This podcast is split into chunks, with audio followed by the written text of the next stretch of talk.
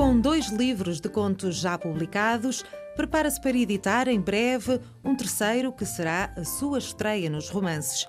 Os seus trabalhos falam-nos sempre de amor, não só de amor romântico, mas também daquele que une amigos, pais e filhos. Nuno Rafael Costa é o nome que anotamos hoje nos cadernos da rádio. Nos cadernos da rádio. Cristina Oliveira anota os nomes que fazem a literatura açoriana dos nossos dias. Aos sábados, na Antena 1 Açores. Esta semana, com Nuno Rafael Costa. Nuno Rafael Costa, boa tarde, bem-vindo aos Cadernos da Rádio. Boa tarde, Cristina, muito prazer. Nuno, hoje estamos aqui a fazer um bocadinho de batota porque o Nuno não nasceu nos Açores. É verdade. É Nasci de em? Lisboa. No entanto, eh, sou daqueles que já se considera açoriano, pois já vai para seis anos que resido na ilha e com todo o gosto, devo dizer. E como é que veio cá ter? Foi através do ensino, eh, sou professor, candidatei-me como muitos outros o fazem e aqui vim, aqui vim ter, aqui vim dar. E, hum, e depois fui ficando, como se costuma dizer. E o que aconteceu foi que, hum, primeiro, o ensino público proporcionou-me essa oportunidade, depois eh, as coisas complicaram-se e, neste momento, é o ensino profissional. E daí, É professor de. da área de filosofia. Sim. Embora, eh, estando agora no ensino profissional, não se dê propriamente filosofia, mas uma disciplina que se chama área de integração. E isso é exatamente o quê? É um género de relação de temas da área de geografia, história e alguns de filosofia. Claro, temas dados um pouco na diagonal, como se costuma dizer, Mas concretamente falam de quê? De que tipo de, de assuntos abordam? A nível da geografia, por exemplo? por exemplo, a nível de densidades populacionais, coisas relacionadas com o mundo em geral, ou seja, hum, países, capitais, às vezes, hum, estudos hum, geográficos que, que nos levam muitas vezes para o relevo, hum, nada, no entanto, que tenha que ver propriamente como um programa de geografia que se dá no ensino público. Portanto, dá noções mais ou menos gerais sobre cada uma dessas áreas. Exatamente, porque a ideia é precisamente dar noções gerais destas três principais disciplinas do ensino aos alunos. Eh, porque propriamente a disciplina de geografia, filosofia e história, ela não existe. O que existe é esta área de integração, como o nome diz, integra temas das três. A que tipo de cursos é que dá essas aulas? Portanto, são cursos da, da área profissional neste Sim. momento, mas é uma, é uma disciplina que, que seja transversal a vários cursos? É, faz parte daquilo que se chama a componente da formação base, onde lá está o português, a matemática, por exemplo, a educação física. E, portanto, independentemente do curso profissional que a escola venha a adotar ou a ter, aquela disciplina da área de integração está sempre lá e é, portanto, transversal a todos os cursos profissionais. Quando veio viver para os Açores, veio para São Miguel ou já viveu noutras ilhas? Para São Miguel, diretamente. Uh, acabei por uh, perceber que hum, vim para a Ilha Maior, depois de ter estado cá uh, a adaptar-me. Mas já tinha vindo cá antes? Não. Não. No entanto- mesmo a aventura. No entanto, por ironia, no ano em que sou colocado, pensava vir aos Açores de férias. Hum. E acabei por não vir lá por uma razão ou outra, e depois a vida trouxe-me aqui por outras razões, o que acabou por ser. Férias já lá vão seis anos, não é? Já Grandes férias. Já lá vão Foi seis viver anos. para onde, concretamente, em São Miguel? Vila do Nordeste. Ou seja, na altura considerada ainda a décima ilha, Sim. O que para um continental tinha assim um quê de romântico, porque eu pensava que tinha que ver só com a beleza, mas depois fui percebendo que também tinha que ver um pouco com o isolamento, uma vez que a secuta ainda não estava pronta. E então a estrada regional antiga, digamos que, é, que era o principal elo de ligação, e nós, aí sim, continentais, percebíamos que estávamos na décima ilha, porque raramente vínhamos eh, a Ponta Delgada ou à Ribeira Grande, que eram as cidades mais próximas, e sentíamos-nos muitas vezes, de facto, condicionados e presos. Está a falar no, no, plural, portanto, tinha outros colegas na, nas mesmas circunstâncias? Outra, exatamente.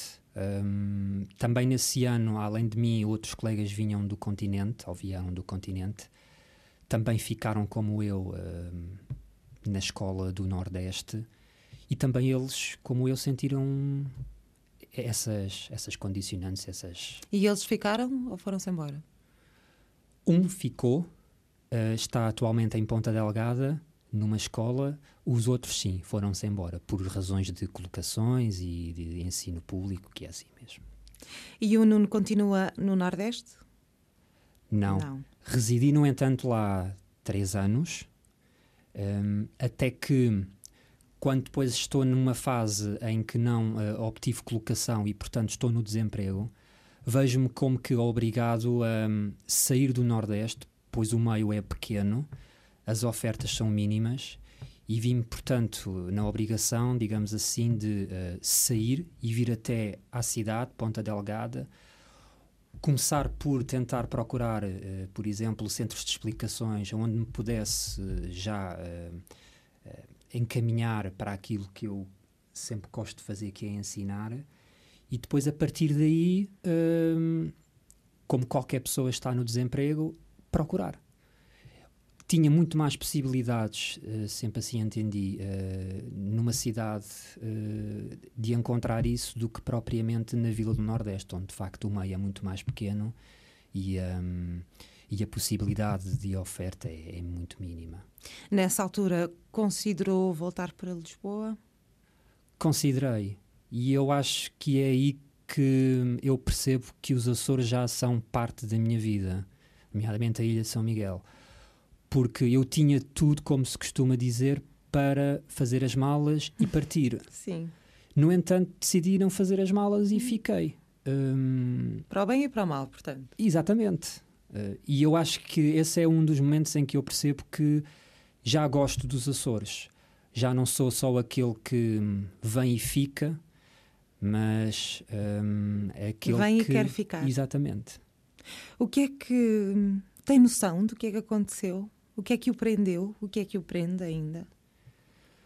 É uma boa questão. uh, a beleza natural, a paisagem, um, alguns costumes uh, micaelenses, um, algumas festas e, nomeadamente, as pessoas e as relações humanas que se ganham uh, e que se reforçam. Não são muitas. No entanto, as que são, são muito boas. E são essas, sobretudo, que hum, acabam por nos prender ou por me prender também na ilha. São elas que, por exemplo, sendo eu natural de Lisboa e toda a minha família a residir em Portugal continental, acabam por ser elas, uh, muitas vezes, uma família uh, entre aspas, que substitui a, a, original, como se costuma dizer. E aí, uh, com pequenos convites para jantares ou almoços ou passeios, são essas pequenas coisinhas que reforçam as tais relações e que também nos fazem estar aqui na ilha, sem dúvida. Há pouco falou de costumes e de, de festas como alguns dos elementos que contribuem para o prender por cá. De que tipo de costumes é que estamos a falar? por exemplo, das festas do Espírito Santo, que eu das adoro. Sopas. Das sopas. sobretudo, uh, é uma coisa que não existe em Portugal continental, é esta, um, falando das sopas do Espírito Santo, esta, um, esta capacidade de um, quase altruísmo no seu máximo, de haver alguém que se vê responsável por uma série de confecção de sopas para um sem número de pessoas e que as dá, literalmente, sem vir a cobrar nada. Falando neste caso da sopa e daquilo que depois vem associado à sopa, como a massa sovada ou, a, ou o arroz doce. Porque, por exemplo, em Lisboa ou, ou em qualquer outra cidade, Portugal continental, havia sempre ali talvez um cêntimozinho ou um eurozinho que ia ser pedido para qualquer coisa. Aqui. Uma não... contribuição voluntária que fosse. Exato. Aqui pelo menos ainda não existe. Um, no entanto, aquele espírito de chegarmos, sentarmos-nos à mesa, sermos atendidos, colocarem-nos a sopa à nossa frente, e depois a massa cevada, e depois o arroz doce, e depois o vinho de cheiro, tudo isso uh, faz faz com que eu goste da festa e do espírito. De... E exatamente também é isso, o Espírito Santo. É aquela ideia de. Eu já fui convidado por uma amiga para fazer parte de uma distribuição de carnes e de hum, bens alimentares a uma, a uma zona da Ribeira Grande. E eu acho que também é aí que eu percebi que o Espírito Santo tem uma grande tradição e uma grande força nesta ilha que é olhar para a expressão das pessoas, por exemplo, que recebem sem terem pedido uh, e sem depois lhes virem a pedir nada em troca. E o contentamento que se vê na cara deles, uh, a expressão de felicidade, isso revela o que há de melhor nesta ilha ou nestas ilhas. Conhece outras? Já teve a oportunidade de viajar por outras? Já sim, senhora. Só não conheço a Graciosa perdoem-me os graciosenses, mas eu quero lá ir, sem dúvida. As restantes eu já as conheço, até a longínqua, entre aspas, Flores e Corvo. Sim. Já fui. E todas elas. características específicas em cada uma delas? Todas são diferentes, sem dúvida. Um, tanto ao nível das pessoas, tanto ao nível da, da paisagem, da, da própria gastronomia também. Há há algumas uh, diferenças. Nomeadamente nas sopas. Exatamente. Também nos sotaques, que é coisa que me espanta muito a ver. Percebeu que não há um sotaque açoriano, não é? Percebi que não é tão uh, cerrado como é o micaelense. Uhum. No entanto, todos têm o seu sotaque. Há uns que pensam que não têm, mas têm. Uh, é um pouco como o Lisboeta, julga sempre que não tem, mas ele também tem sotaque. Eu estava precisamente a pensar nisso. uh, em todo o caso, uh, à exceção da Graciosa, que eu não conheço, fiquei encantado com todas as outras. Uh, mas entendeu-se bem com os sotaques? Ou... Entendi-me muito bem. Sim. Só quando cheguei aos Açores pela primeira vez, o primeiro, segundo mês, é que de facto foi difícil Nomeadamente no Nordeste temos ainda ali determinadas freguesias uh, em que o sotaque é bem uh, cerrado e eu próprio dizia aos alunos para falarem um pouco mais devagar porque determinadas palavras ou frases não entendia. Quanto mais as expressões ainda. Uh, no entanto, isso depois, como tudo na vida, nós vamos nos adaptando e facilmente um, começo a perceber e, já não tenho, acho eu, qualquer dificuldade em entender. Só uma expressão ou outra ainda que eu ainda não possa não ter ouvido. E... Mas é uma aprendizagem constante, não é? Nós... Ah, não haja dúvidas. Os anos vão passando e há sempre expressões novas que vão surgindo. E, e já apanhou, como se costuma dizer, alguma dessas expressões? Dá por si a chamar as pessoas por querida ou. Sim, uh, algumas. Sagrado, por exemplo. o famoso já se sabe. Sim. Um, e sim, já, já apanhei algumas expressões.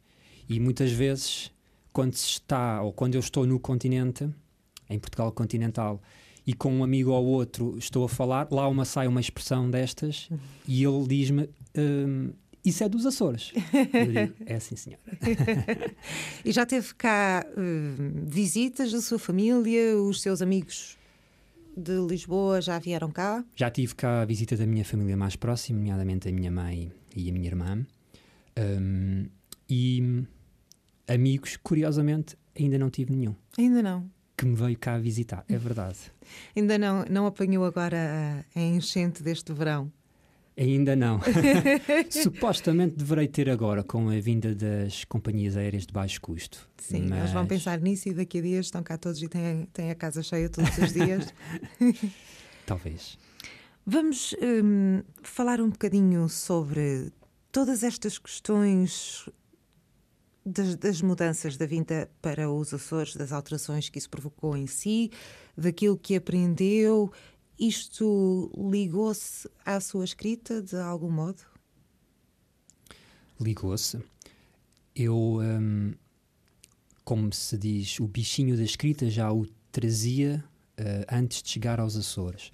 Mas quando se chega ao, aos Açores, e também fruto da, das relações humanas que se vive, das coisas que nos acontecem direta e indiretamente, acaba depois por marcar todo o processo de escrita, ou seja, quando vem a história depois daquilo que se viveu ou daquilo que se observou, na história vem já refletido um, os tais acontecimentos diretos ou indiretos. E estando eu já nos Açores uh, quase há seis anos, já existe um, em alguns contos uh, de minha autoria uh, e também depois num novo romance que vai surgir no final deste ano, não sei se falaremos disso ou não, já existe sem dúvida um, Açores ali plantado. Coisas que à primeira vista parecem que não nos tocam ou que nos passam de leve, de raspão, mas não passam. Afinal, não foi raspão, mas tocou-nos. E depois, a escrita é exatamente como um espelho, revela-se lá tudo. Escamoteado, na maior parte das vezes, fingindo personagens, fingindo histórias, mas, uh, por exemplo, mostrando-me uh, fiel aos cenários, às paisagens, por exemplo. E desse modo, os Açores, um, cada vez mais, reforçam um, o meu processo de escrita. Portanto, não seria nem a mesma pessoa, possivelmente, nem o mesmo escritor se não tivesse vindo para cá, seria outro. Muito provavelmente. Um, além do mais, para já, porque não conhecia o espaço físico, a ilha, por assim dizer. Depois, porque com toda a certeza não viveria o que vivi quando se conhece determinadas pessoas ou quando se relacionam com determinadas pessoas. E depois a indeterminação de nós não sabermos o que é que podia ter acontecido se eu não tivesse vindo, estando eu em Portugal continental. Se, por exemplo, continuava a escrever como continuo a escrever aqui, ou se simplesmente tinha parado e, uh, como quase todos os outros, ficado só pela primeira experiência e o primeiro sonho concretizado de um livro editado e ponto final. Há pouco disse-me que quando veio para os Açores já tinha esse bichinho da escrita. Sim. Tem noção de quando é que ele apareceu na sua vida? Tenho uma ligeira noção. Uh, estou eu ainda a terminar a faculdade um, e um grupo de amigos um, incentiva-me a, a escrever.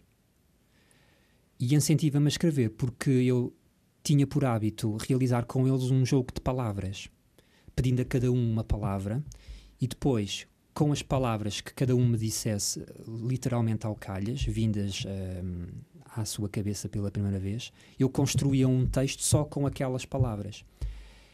E quase todos, na maioria, ficavam uh, extremamente surpresos pela positiva, pelo texto que tinha sido construído. E, e, depois, em função dos comentários e dos incentivos, eu comecei talvez a, a, a perceber que pudesse ter aquele jeitinho, digamos assim. Uhum.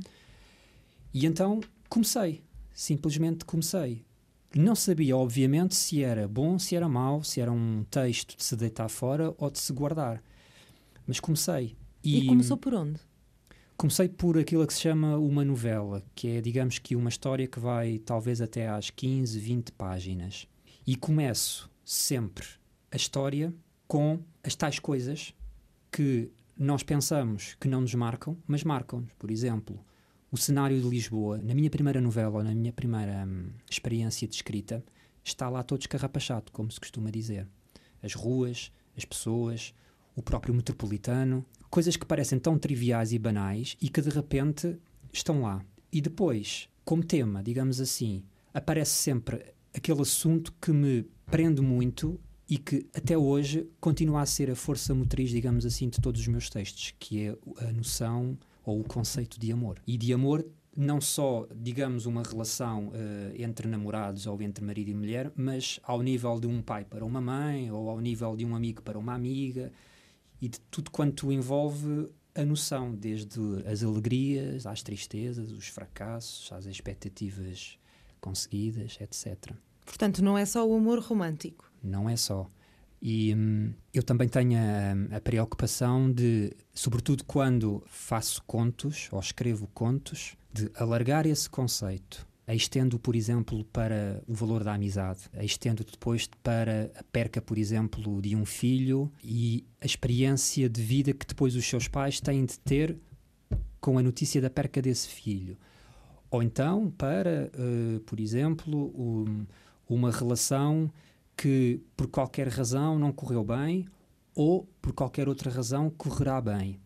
Portanto, procuro uh, sempre que possível uh, alargar o campo de investigação.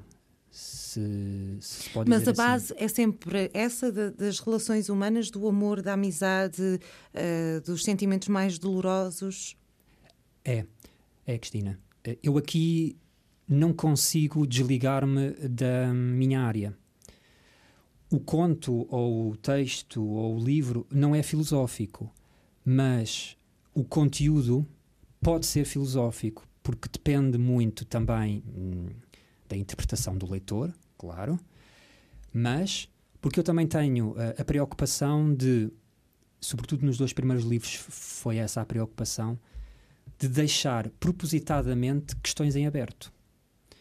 E Portanto, convida à, reflexão. À é reflexão, convido. E, e o leitor entenderá ou não se sabe dar essa resposta eu como que me desligo um pouco um, da minha pele de escritor e não dou no texto a resposta e de propósito deixo a questão em aberto para, se o leitor ler, ele, se souber, dar essa resposta.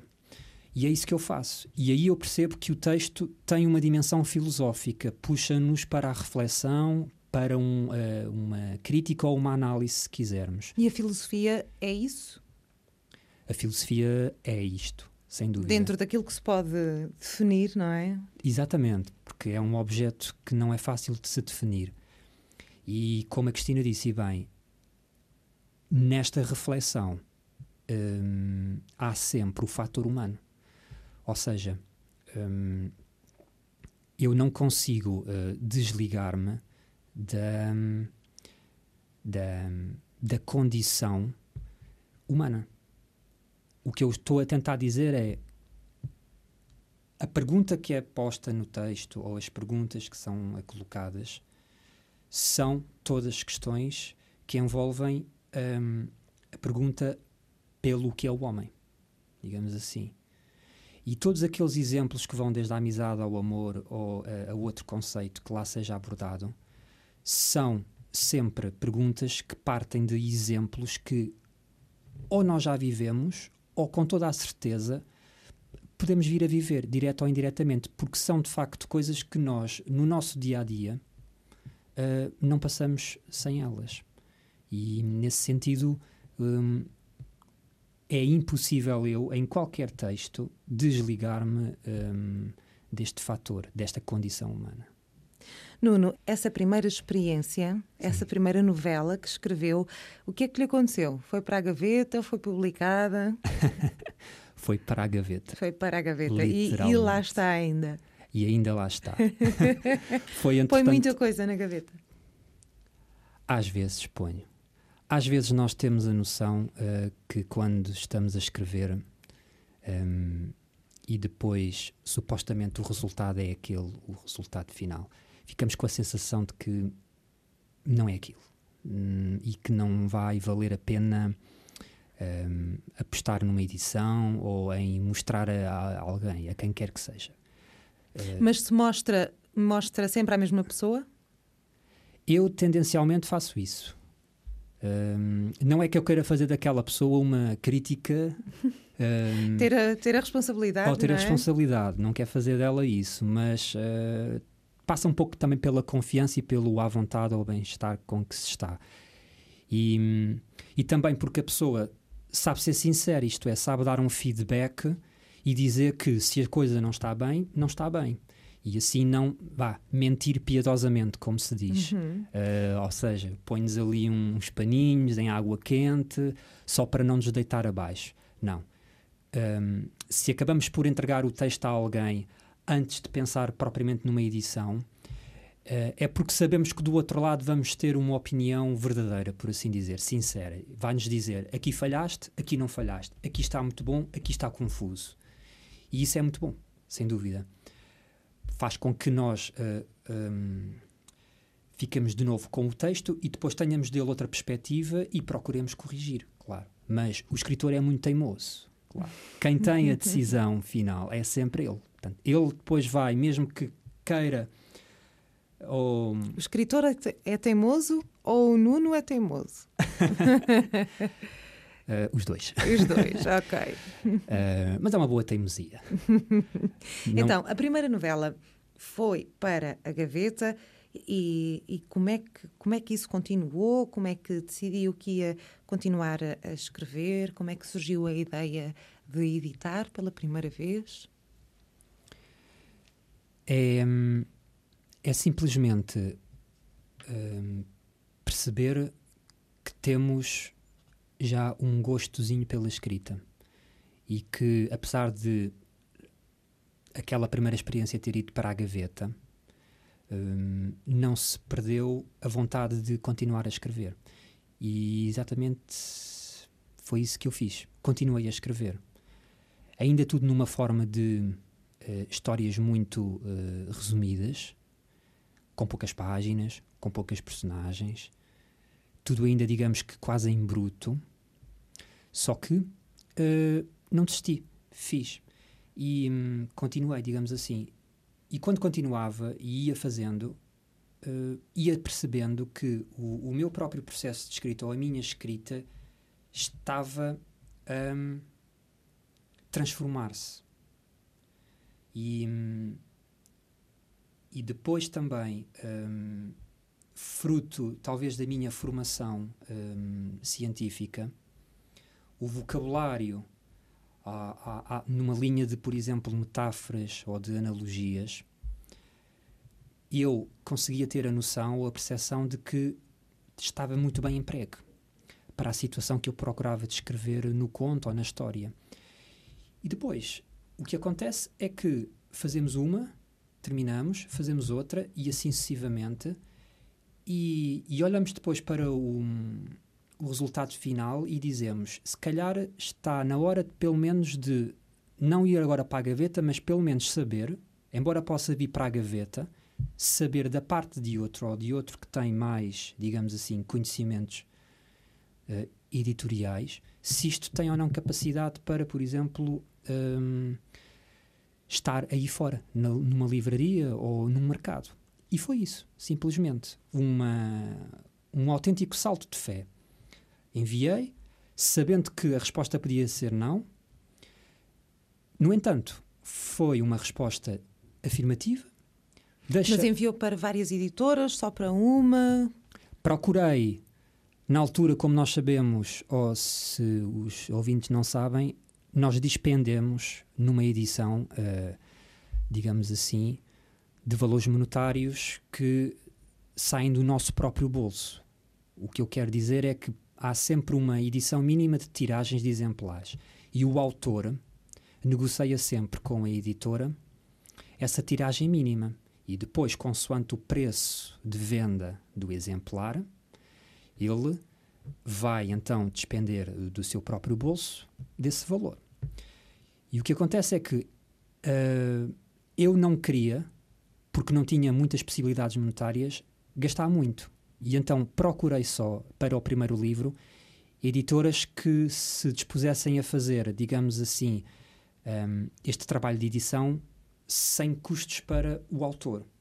E foi o que eu encontrei, entre duas ou três, e, e nesse aspecto tinha apenas uma desvantagem, que era tudo quanto fosse uh, adquirido seria sempre online o livro nunca sairia, digamos assim, em suporte físico, em função dos tais custos que eu não tive. Uhum. E, e, isso depois acabou por ser uma desvantagem, sem sombra de dúvida, porque. Os eu... livros online não são assim uma, uma moda, digamos, que, que tenham pegado mesmo, não é? É verdade. O suporte físico continua a ser para mim uh, a maior, um, o maior veículo de venda. Depois também, uh, quer se queira, quer não, eu não sou na praça pública um autor conhecido, sou aquilo que se chama um peixe miúdo. Essa expressão teve graça. e depois, claro que uh, no mercado, quando se é um peixe miúdo, online, uh, ainda mais se torna difícil vender o que quer que seja, porque se não sou eu a dizer à pessoa diretamente, olha, através daquele sítio da internet podes realizar a reserva ou a compra. Ninguém sabe. E depois a editora também aí falhou, não divulgou, não promoveu. E, portanto, não passou para fora a informação de que o livro está lá. Estamos a falar de que livro nesta altura? Do meu primeiro, que foi editado em 2011 e que se chama Coisas. Coisas, pois. Esse título é muito sui generis, digamos assim, coisas. Como é que apareceu este título? É muito abstrato, é o título, é muito geral. Uh, cabe lá tudo no fundo, é um grande saco de plástico onde podemos lá pôr todos os bens alimentares, digamos assim. e hum, coisas têm que ver sobretudo com um, o tal fator humano que nós falámos há pouco. Uhum. É um livro de contos. É um livro de contos. Um, que fala de vários um, assuntos ou temas, sempre tendo como estrutura base a, a noção de amor, mas que depois, num conto, ou noutro, ou noutro, alarga-se aos tais um, parâmetros de amizade, relação pai-mãe, amigo-amigo, etc. E um, coisas têm que ver simplesmente com o facto de uh, o que o conto uh, narra são uh, basicamente coisas da nossa vida. Hum, ok. Portanto, coisas é uma espécie de, de abreviatura para Isso. essas coisas da nossa vida, coisas do nosso dia a dia.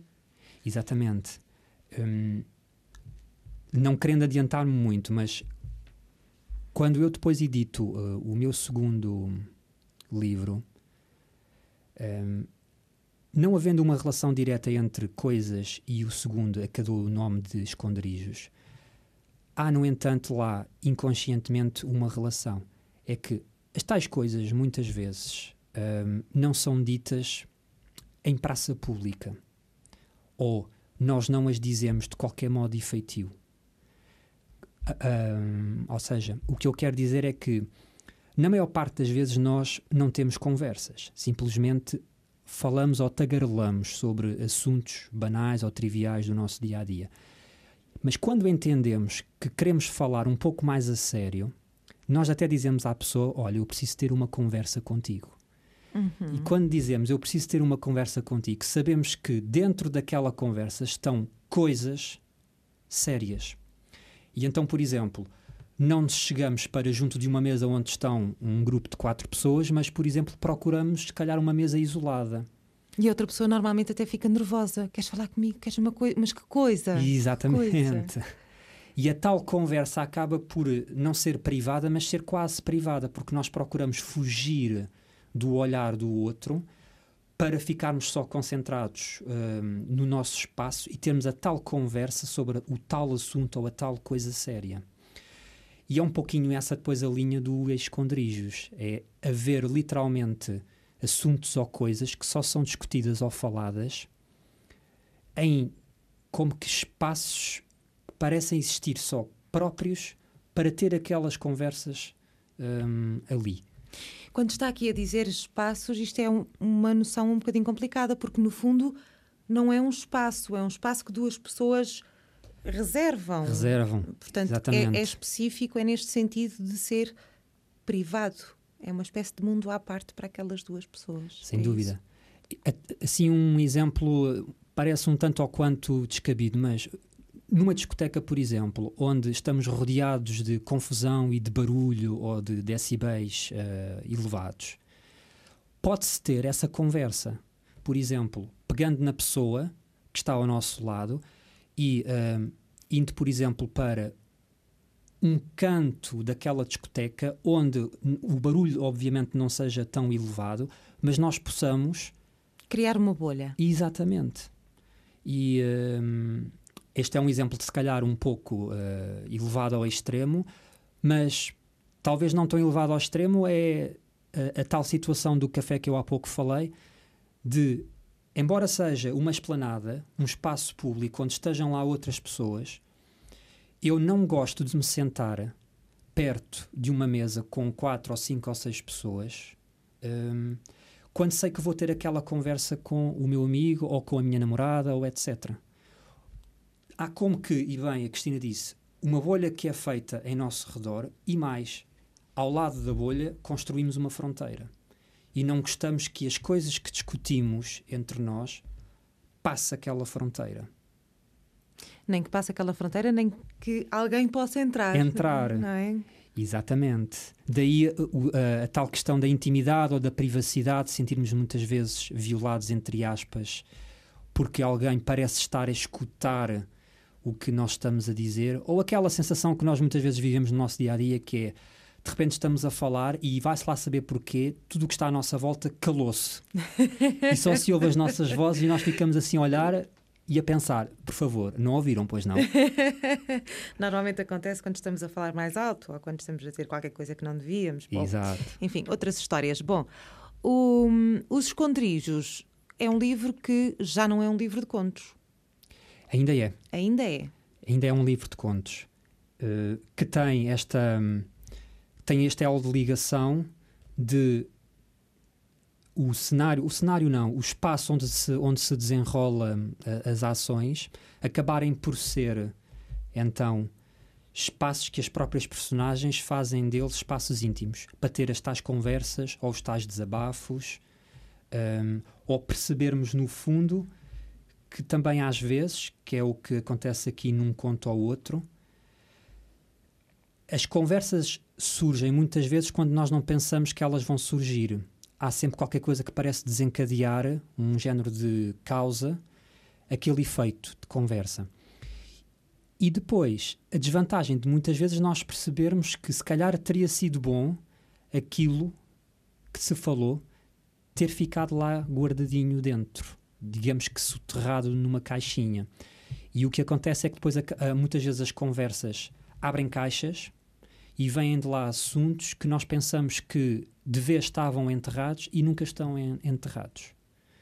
Eu lembro-me que quando promovi este livro e realizava a apresentação, eu dei um exemplo um tanto ou quanto banal, mas que funciona, que é exatamente a confecção de uma sopa.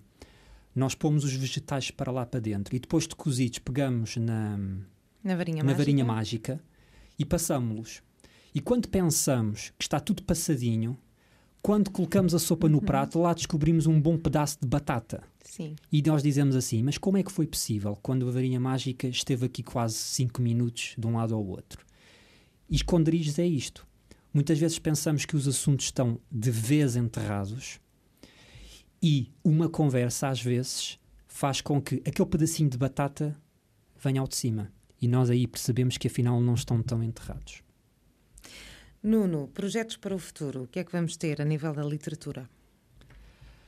É um projeto a curto prazo, que é a edição uh, de um romance.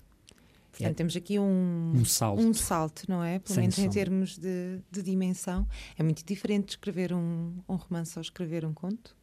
É muito diferente, Cristina. Foi um desafio que eu pus a mim mesmo. Um conto é muitas vezes um texto que não chega às 10 páginas e que não tem mais do que duas, três personagens. Um, embora tudo quanto lá esteja escrito uh, tenha sentido.